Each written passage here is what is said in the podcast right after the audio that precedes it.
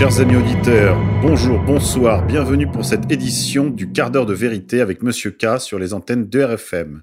Le quart d'heure de vérité est diffusé tous les jours à 9h, 13h et 18h sur votre radio favorite et il est accessible toute la journée en podcast juste après sa diffusion à 9h.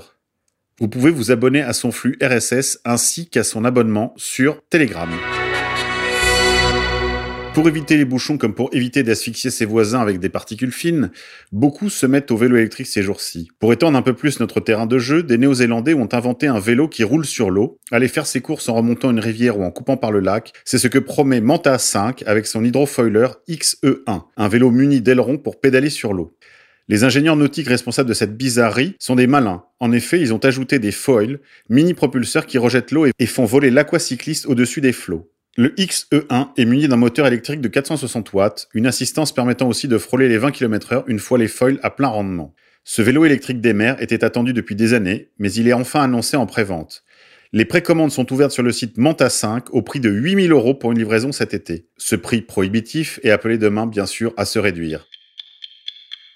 Agriculture. Cette semaine, sur le site de France Culture, vous pouvez retrouver un beau reportage sur la ferme du Bec et Loin, la permaculture, l'avenir de l'agriculture.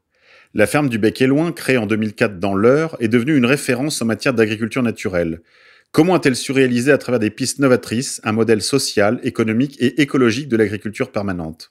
La petite ferme du Bec et Loin, qui a vu le jour en 2004, était au départ une quête de sens et de produits sains. Elle a mis en culture cette ferme peu fertile dans la vallée normande, avec peu de connaissances du métier d'agriculteur. Aujourd'hui, la ferme de Charles et Perrine est devenue une référence en matière de micro-agriculture naturelle en appliquant les principes de la permaculture au maraîchage. Ce couple de néo-ruraux, de nouveaux paysans, cherche à inventer justement une nouvelle façon d'être paysan dans le respect du sol sans recourir au pétrole. Avec une superficie de la taille d'un grand jardin, cette exploitation est-elle viable? Oui, répondent ces exploitants, avec une agriculture écologique, rentable et humaine. En se rendant sur place, les reporters de France Culture ont découvert le quotidien de cette ferme en permaculture, visite guidée avec Charles et Perrine Hervé Gruyère. Agriculture toujours. Le premier salon de la permaculture et de l'agroécologie s'est ouvert à Paris ce week-end. La grande halle de la Villette accueillait le salon Permae ce week-end du 24 au 27 janvier 2020. Jardiniers ruraux et urbains étaient invités à trouver des solutions pour cultiver la terre sans produits phytosanitaires de synthèse. Pour la première fois, le salon de la permaculture et de l'agroécologie s'est tenu à Paris le week-end dernier pour que les maraîchers, les jardiniers, les ruraux et les urbains fassent eux aussi leur transition environnementale. Le salon Permay, qui a fermé ses portes hier soir lundi, devait permettre à chacun de trouver des solutions faciles pour exploiter son jardin et de façon naturelle, sans produits phytosanitaires de synthèse. Co-organisé par le magazine Rustica, son directeur Alain Delavie a indiqué Il faut tout repenser dans les jardins depuis l'interdiction du 1er janvier de la vente des pesticides de synthèse en jardinerie.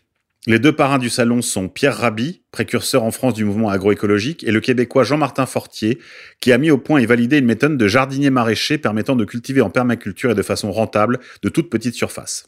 La permaculture est un concept permettant de produire légumes ou fruits de façon durable en régénérant les sols, la biodiversité et tout l'écosystème autour des plantations grâce à une utilisation astucieuse de la nature, par exemple de compost, de purin naturel, de plantes qui défendent d'autres plantes ou de paillage qui protège les sols.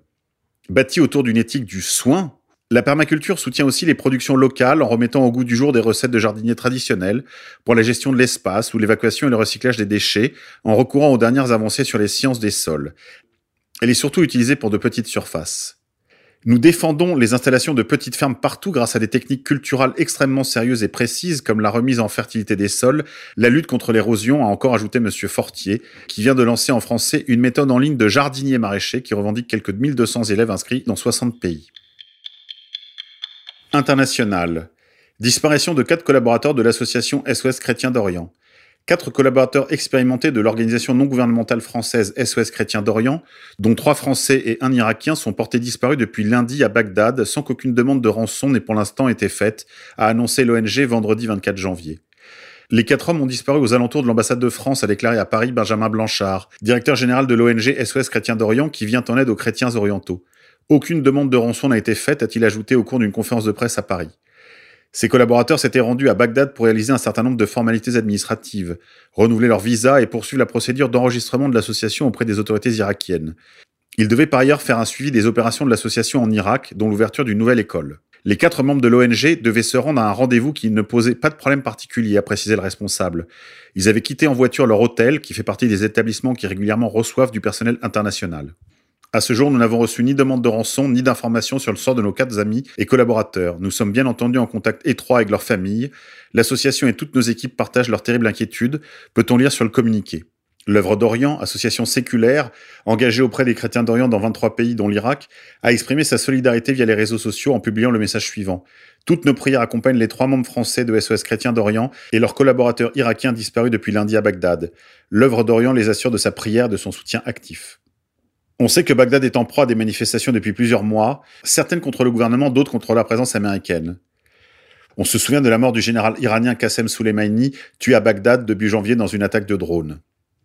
Durant les trois années du califat autoproclamé par l'organisation État islamique, les minorités religieuses, en particulier les yézidis et les chrétiens chaldéens et syriaques de la plaine de Ninive, ont été persécutés par les djihadistes entraînant un exode massif.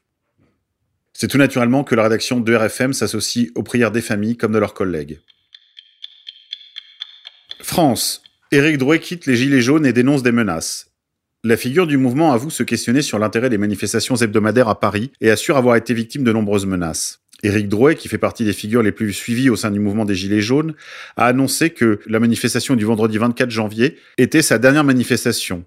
C'était, dit-il, quelque chose que j'avais programmé de toute façon. Le gouvernement nous a limite fait un gros doigt, explique-t-il en vidéo. Vendredi, plusieurs manifestations mélangeant plusieurs corps syndicaux et militants ont été organisées dans toute la France afin de protester contre le projet de réforme des retraites présenté en Conseil des ministres. Mobilisation au cours de laquelle des incidents se sont produits chez les Gilets jaunes et qui sont déplorés par le leader du mouvement. Depuis plusieurs mois, Éric Drouet évoque ses doutes sur l'intérêt de poursuivre les marches hebdomadaires du samedi à Paris et dans le reste de la France. Ça nous faisait pas avancer, c'était un mal pour le mouvement parce qu'il fallait renouveler le mode d'action et qu'on s'enterrait dans quelque chose qui ne marchait pas, assure-t-il. On était en train de fatiguer les gens sur Paris à faire des kilomètres et des kilomètres en marche. Éric Drouet revient également sur les menaces qui pèsent sur sa vie privée ou sur sa personne, précisant que des informations sur ses lieux de vie ou sur son ex-femme auraient été répandues. Je pense, conclut-il, que ce sera la dernière vidéo que je ferai en public. Le seul conseil que je vous donne, c'est de rester anonyme. Se mettre en avant, ça apporte plus de problèmes qu'autre chose. La bonne décision à prendre serait probablement de se choisir des chefs avant le prochain mouvement. Chef formé à l'action politique, chef formé à l'action publique. Santé. Amis auditeurs, vous avez tous vu sur les réseaux sociaux comme sur les médias mainstream comment le coronavirus chinois a défrayé la chronique. Pour plus d'éclaircissements, je vous propose d'écouter les propos du docteur Charles, membre de l'équipe ER Santé, qui a accepté de répondre à nos questions à notre micro. Bonjour docteur Charles. Bonjour, cher ami. Je voulais vous interroger sur le développement de l'épidémie présumée de coronavirus euh, en provenance de Chine. Quel est votre sentiment comme professionnel de santé, comme homme de l'art? Bien sûr. Euh, alors la, première chose à faire, c'est qu'on est dans la dans une pression médiatique extrême et que comme toujours, c'est des nouvelles qui explosent instantanément et euh, dans l'affolement et la précipitation. Donc, il convient de revenir un peu euh, sur euh, les événements qui se sont produits. Hein. Il a suffi de quelques cas de maladie pulmonaire dont on n'est même pas sûr de la nature et de quelques décès pour déclencher euh, la menace de l'épidémie, le spectre d'épidémie. Euh. Or, une épidémie, selon la définition, ce sont des phénomènes pernicieux qui atteignent un, très grand nombre de personnes. Il est évident, euh, c'est l'apologie de, Platon, il est évident qu'à partir de trois grains de sable, ben, vous n'avez pas un tas de sable. Hein. Une épidémie, c'est quelque chose de spectaculaire.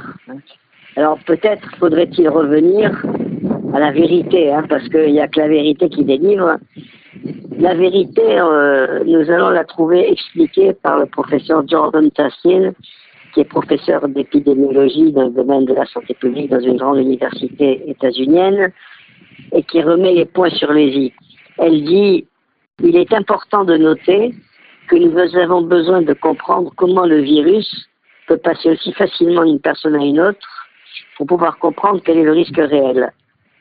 Pour le moment, dit-elle, il n'y a aucun risque d'alarme aux USA ou n'importe où ailleurs. De plus, et ça, ça nous évoque, entre parenthèses, les histoires de Timisoara et des, et des morts dans les asiles de vieillards, beaucoup de victimes étaient dans des conditions précaires.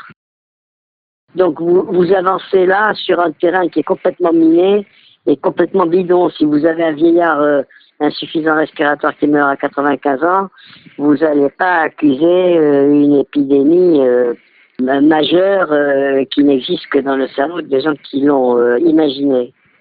Avant de continuer à analyser brièvement cette chose-là, revenons au SARS en 2003. Donc, Severe Acute Respiratory Syndrome. Oui, syndrome respiratoire aigu sévère. Voilà il faut revenir sur les déclarations de Serge Kolesnikov, qui ont été alors d'une importance, à mon avis, cruciale. Hein. Serge Kolesnikov, qui est un savant russe, qui est membre de l'Académie des sciences, et euh, épidémiologue et bactériologue. Après, derrière, euh, vous voyez ce, que, ce qui peut se cacher, quoi. C'est pas le premier venu. Pour lui, et, dit-il, le virus SARS n'était qu'une synthèse du virus des oreillons et de la rougeole, et en aucune manière, dit-il, ce virus ne pouvait se former dans la nature. Il s'agit donc d'un phénomène d'engineering, d'un phénomène de conditions de laboratoire. peu de temps avant, Nikolai Filatov, qui était directeur du, qui est directeur du centre épidémiologique de Moscou, avait déclaré que le SARS était une créature de laboratoire. Hein. Si on passe euh, aux collègues américains, on a le docteur Cantrell, qui était un virologiste éminent, qui avait euh, confirmé que ce virus était absolument totalement inconnu des virologues et qu'il ne pouvait s'agir que d'une manipulation de laboratoire comme comme enfin comme c'est bien connu quoi hein. ça c'est je veux dire c'est pas la peine de sortir de la CIA ou du KGB pour pour le savoir hein. En tout cas, ça nous donne un éclairage étonnant sur ces phénomènes qui laissent interdit. Alors, j'ajoute euh, sur un mode d'humour, mais on va dire d'humour noir, quoi. Hein. Il s'agit de, du professeur William Schaeffer, qui est professeur à l'université Vanderbilt, qui est une université prestigieuse. Il dit Lorsque nous pensons au danger relatif de ce nouveau coronavirus et celui de la grippe, il n'y a aucune comparaison possible. It's a blip, c'est un spot sur un écran et le risque est trivial. Hein. Vous, vous, rendez compte que là, on a un spécialiste de ce qui a fait de au monde qui vous dit le risque il est trivial. Ensuite, euh, nous ajoutons à ça un autre euh, témoignage du professeur Hopez, qui est euh, professeur au Baylor College of Medicine, c'est un pédiatre, c'est un centre également prestigieux. Et lui souligne le paradoxe presque haute scène entre le coronavirus là, et la grippe. La grippe, dit-il, retient rarement l'attention, bien que son virus aux USA est le plus mortel de tous. On a 13 millions de sujets touchés, 120 000 hospitalisés, 6600 décès. C'est des chiffres du Center for Disease Control d'Atlanta, c'est le centre de contrôle des maladies.